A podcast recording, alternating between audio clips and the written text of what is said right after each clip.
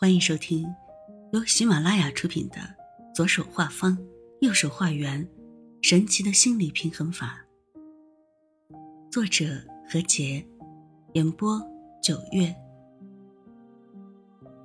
今天的主题是想象中的真我。想象能够帮助你找到真实的自己，就像鞋子一样，外表看起来再好看。但是如果太小或者太大，都不会舒服。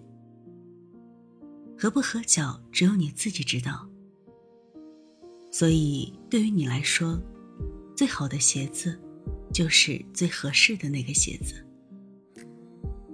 同理，我们的自我，并不是那个无所不能、舍我其谁的自我，而是那个真真正正的自我。适合自己能力的自我。如果你在脑海中构想一幅关于你想看到的自我画面，并且具体到自己扮演的新角色的每一个细节，此时想象自己究竟能不能充分发挥自己的创新机制，帮你实现最好的自我。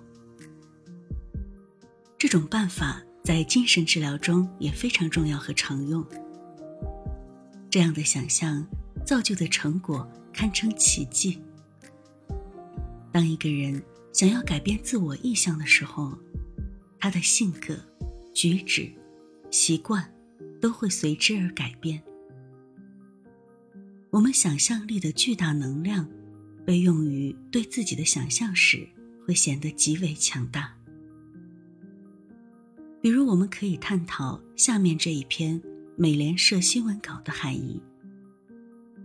从日期栏的时间看，该文发表于一九五八年。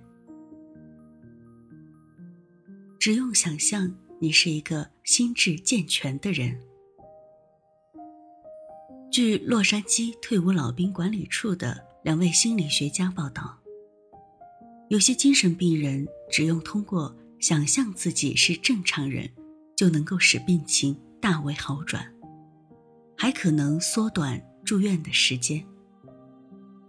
哈里 ·M· 格雷森博士和伦纳德 ·B· 奥林格对美国心理学协会说，他们在四十五个因神经性精神病被送进医院治疗的病人身上验证了这一观点。病人首先接受了常规的性格测试，随后。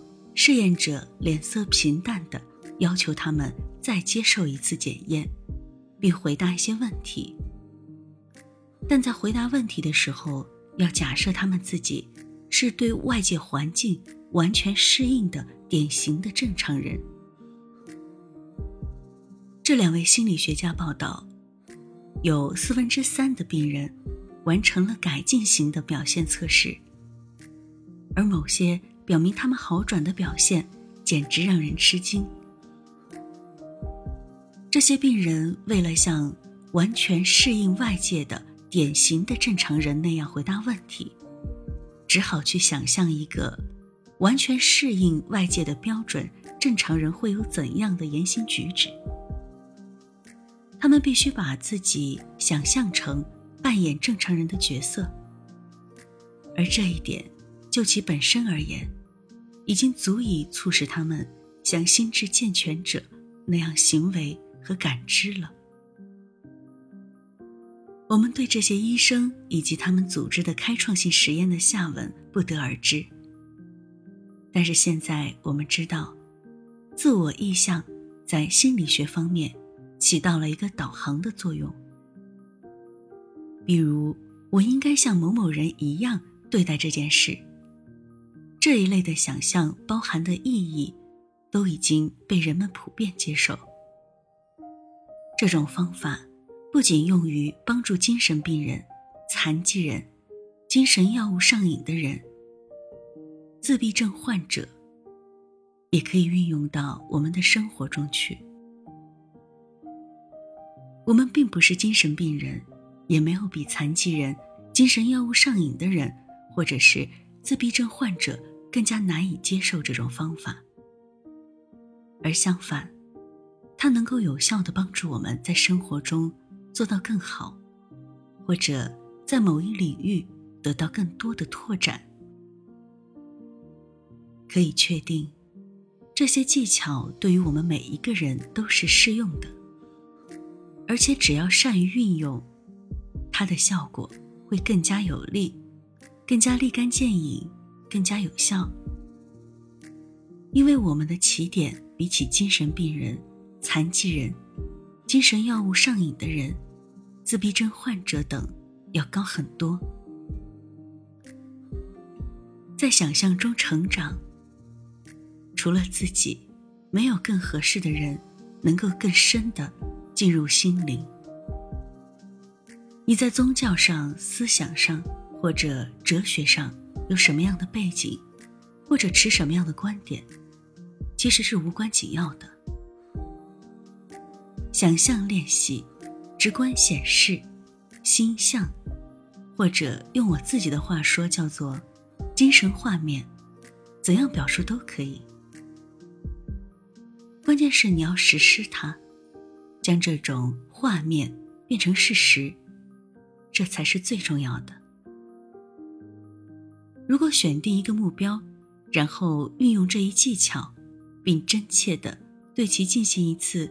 全面的二十一天试验，你就会惊喜的看到取得的成果。你肯定会下决心在余生继续运用这一手段，并且通过实践极大的获益。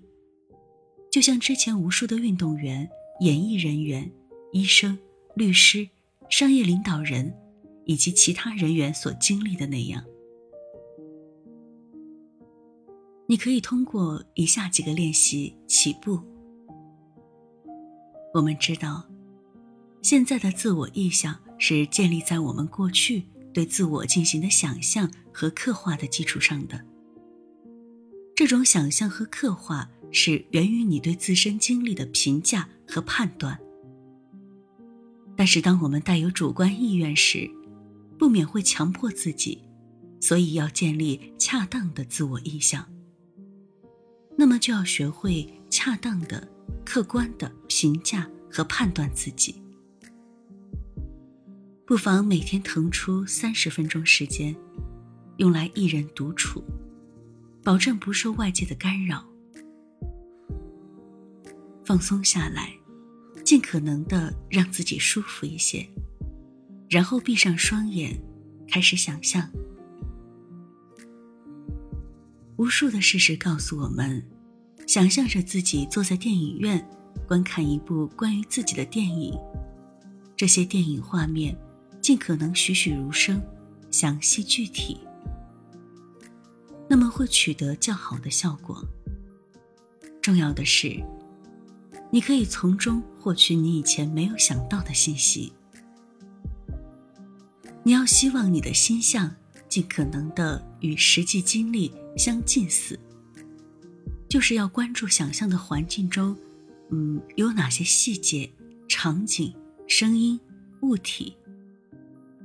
在这种练习中，想象的环境中的具体细节特别重要，因为你练习的目标具有绝对的实用性。你在营造一种实际经历。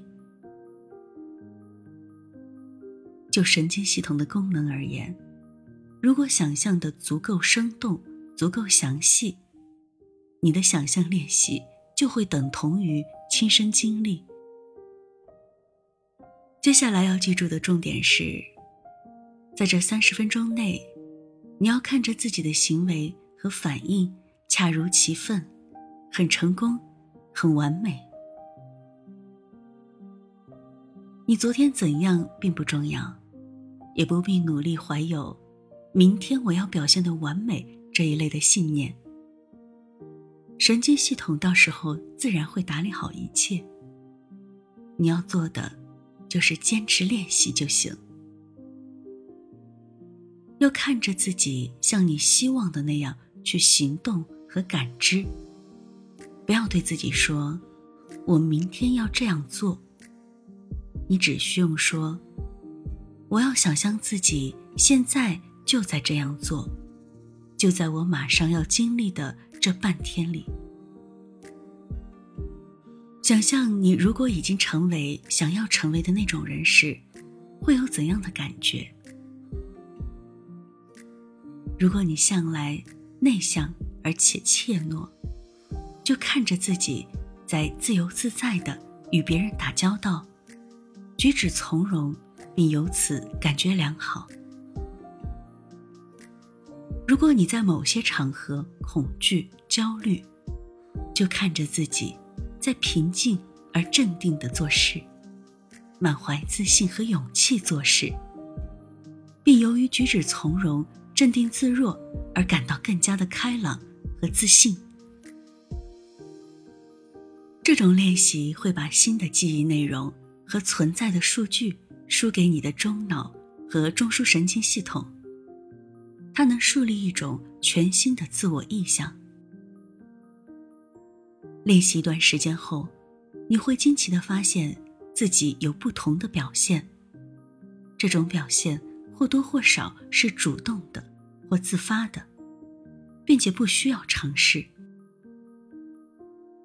这就对了，你不必在此时寻思、尝试或努力，以避免获得不一样的感觉和不恰当的行为。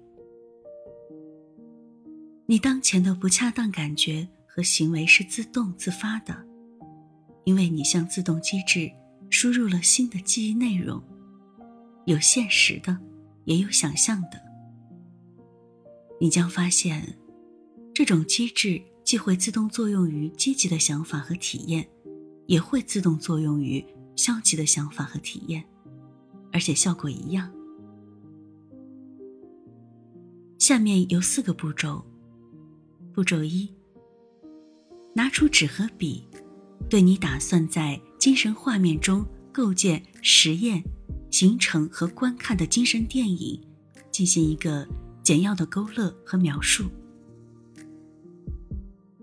步骤二：每天腾出三十分钟时间，在每天同一时段，找一个安静而隐秘的地方，闭上双眼，进入影院。然后开始播放、编辑，再次播放你的电影。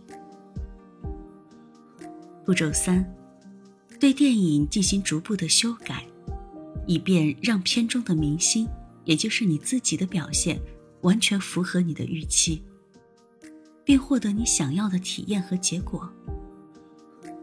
在这头十天里，你要努力的达到这一目标。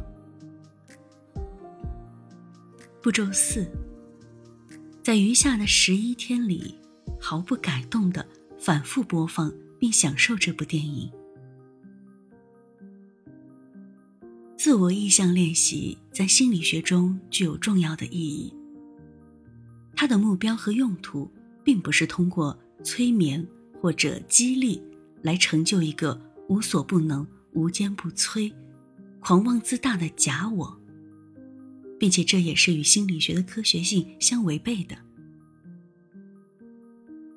事实上，这种虚假的自我意向和我们常见的低人一等的自我意向是一样的，都对现实无益，是不恰当也不现实的。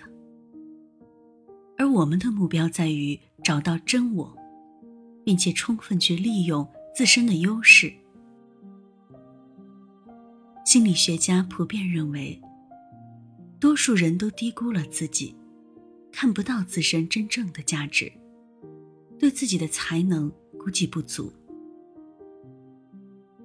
现实生活中，根本没有自大情绪之类的东西，它的出现也恰恰表达了人们对自身的估计不足，是人们处于痛苦和自卑中的一种宣泄。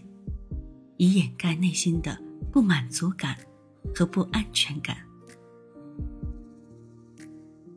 那么，以上就是本书最后一个部分的内容。非常感谢这一段时间以来您的订阅和收听。